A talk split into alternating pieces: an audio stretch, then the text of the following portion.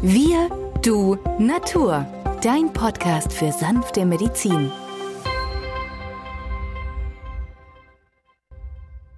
Hallo und herzlich willkommen zur neuen Folge von Wir, du, Natur, deinem Podcast für sanfte Medizin.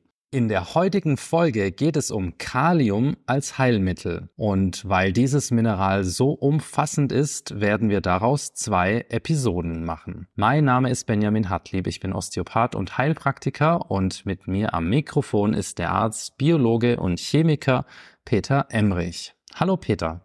Hallo Benjamin. Ja, Peter, Kalium ist ja ganz elementar. Es ist in unserem Körper nicht nur wichtig für den osmotischen Druck, sondern auch für die Aufrechterhaltung des Säurebasengleichgewichtes. Außerdem spielt Kalium eine zentrale Rolle bei der Weiterleitung von Nervenimpulsen und bei der Muskelbewegung, bei der Herzfunktion und der damit verbundenen Regulation auch des Blutdruckes. Auch aus der Erdhülle ist Kalium nicht wegzudenken, denn dort gehört es zu den zehn häufigsten Elementen und kommt in etlichen Mineralverbindungen vor. Der Begriff Kalium kommt aus dem arabischen Alkalia, was so viel wie Pflanzenasche bedeutet. Ja, Peter, du hast Chemie studiert und was sagst du denn als Wissenschaftler über dieses Mineral? Ja, Benjamin, Kalium ist natürlich innerhalb der Zelle im lebendigen System äußerst wichtig. Betrachten wir mal in der Historie den deutschen Chemiker Martin Heinrich Klaproth. Den kennt jeder von euch. Der hat neben den Elementen Uran, Zirconium und Cer tatsächlich auch Kalium als Kalium vorgeschlagen, denn 1796 war es gar nicht so einfach, es mehr oder minder den Menschen klar zu machen, was dann das für ein Begriff ist. Das Ganze beginnt ja schon im 19. Jahrhundert damit, dass der englische Chemiker Humphrey Davy in der Royal Society in London darüber berichtet hat, dass es ihm gelungen wäre, durch Elektrolyse aus Erzalkalien zwei verschiedene Metalle zu gewinnen, nämlich einmal Potassium und einmal Natrium. Und heute noch findet sich der Begriff im Englischen als auch im Französischen mit Potassium für Kalium. Und im Deutschen wurde es aus der Pottasche gewonnen. So sehen wir, dass das sprachlich alles sehr miteinander verwoben ist. Also kurzum, er hat Kalium und Natrium als erster beschrieben. Daher gilt Davy als Entdecker nicht nur des Kaliums, sondern auch des Natriums. Es gibt ja mehrere sehr kaliumreiche Mineralverbindungen, von denen wir euch einige, nämlich genau sechs davon, nennen möchten. Zu Beginn einmal das Sylvin. Dabei handelt es sich um reines Kaliumchlorid. Dann gibt es noch das Sylvinit. Das ist eine Verbindung aus Keimchlorid mit Natriumchlorid. Und das Carnalit, Peter? Das ist Keimchlorid verbunden mit Wasser und dem Magnesiumchlorid. Ja, das Schönit. Das sind einmal eine Kaliumsulfat und eine Magnesiumsulfatverbindung. Dann gibt es noch das Orthoklas denen auch viele Kalifeldspat. Das ist eine Kalium-Aluminium-Kieselerde-Sauerstoffverbindung. Und das Muskovit. Und das ist der Kali-Klimmer. Kalium, Aluminium, Fluor, Aluminium, Kieselsäure, Sauerstoffverbindung. Und wenn man überlegt, Feldspat, Quarz und Klimmer, das vergesse ich nimmer, ist das der Merkspruch für den Granit. Genau. Kann ich mich auch noch dran erinnern. Und jetzt fragen sich viele, die uns zuhören, wo findet man denn diese kaliumreiche Mineralsalzverbindungen in den Meeresböden? Und dort werden sie ja abgebaut, vornehmlich in Kanada, in Russland, Weißrussland, Kasachstan, aber auch in Deutschland, Israel und vielen anderen Ländern der Erde. Und dazu benutzte man früher zur Dotierung die Wolframträde zur Herstellung dieser Glühlampenwändeln und als Kaliumhyperoxid als Kaliumluftfilter, um in den U-Booten früher die Atemluft zu regenerieren. Also Kalium war schon immer sehr wichtig, auch außerhalb unseres Körpers. Und zur Herstellung von Seifen wird ja die Kalilauge gekocht.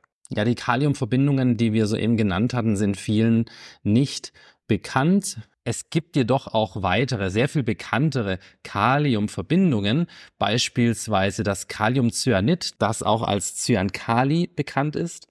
Es ist das Kaliumsalz der Blausäure und extrem giftig. Es wird zur Goldgewinnung oder auch für galvanische Bäder benötigt. Ja, und das ist ja gerade hier im Pforzheim, der Goldstadt, weit verbreitet, dass man diese Kalium als Cyankali äh, sich um einen um die Ecke zu bringen in den früheren Jahren ohne weiteres besorgen konnte. Das ist natürlich heute nicht mehr möglich. Es ist alles streng überwacht. Aber der Weinstein, zum Beispiel Keimhydrogentartrat, das ist also das Salz der Weinsäure, der entsteht bei der Lagerung von Wein und Traubensaft. Zusammen mit Natriumhydrogencarbonat wird er zum Backtreibmittel. Und das lässt den Teig gehen, weil darin nun Gase entstehen, beispielsweise das Kohlendioxid. Dasselbe eigentlich, was bei uns im Körper entsteht, wenn wir Sauerstoff einatmen und in der Zelle dann der Sauerstoff verbrannt wird zu Kohlendioxid und dann müssen wir dieses CO2 abatmen.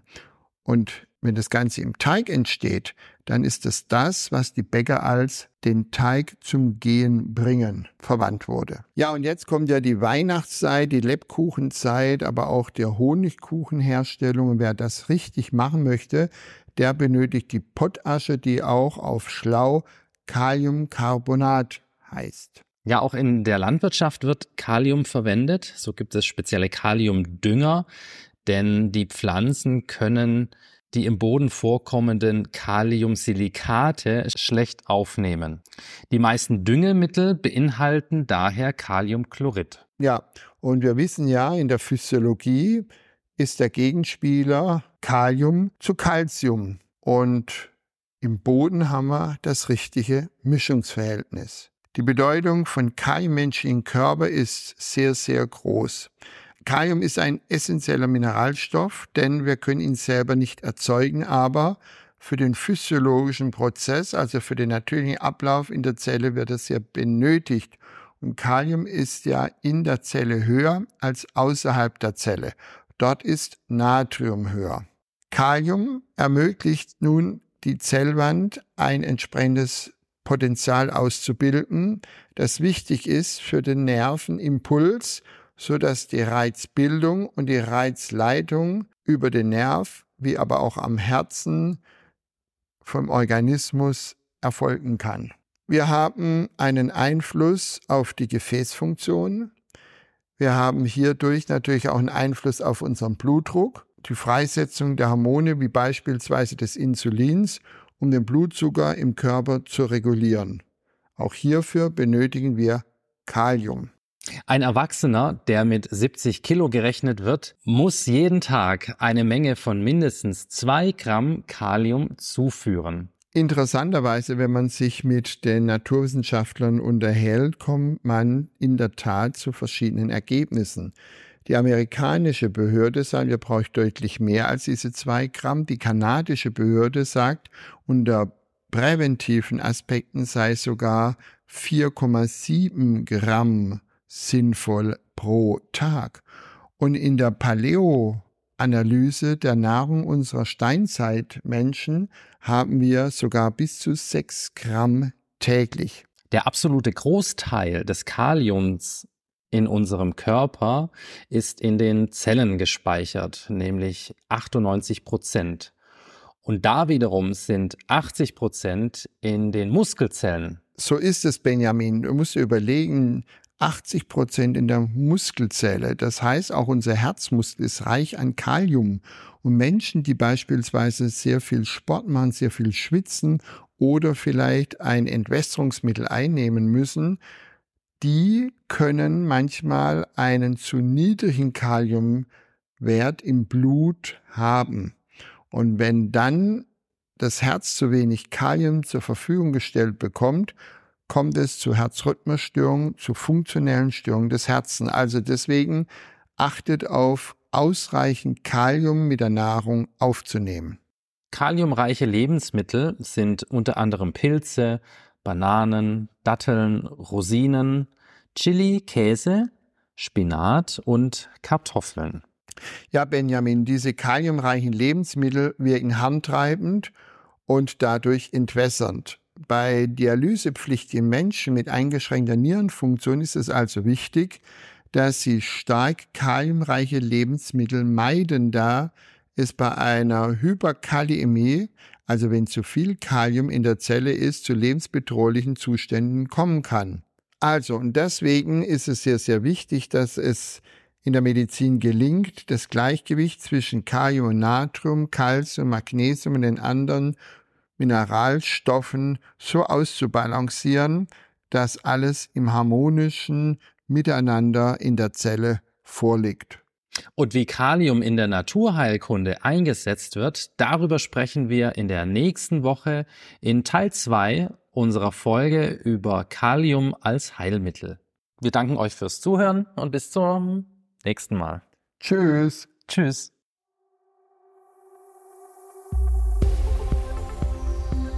Wenn dir dieser Podcast gefallen hat, freuen wir uns über deine positive Bewertung. Damit hilfst du uns, diesen Podcast bekannter zu machen. Wir danken dir dafür.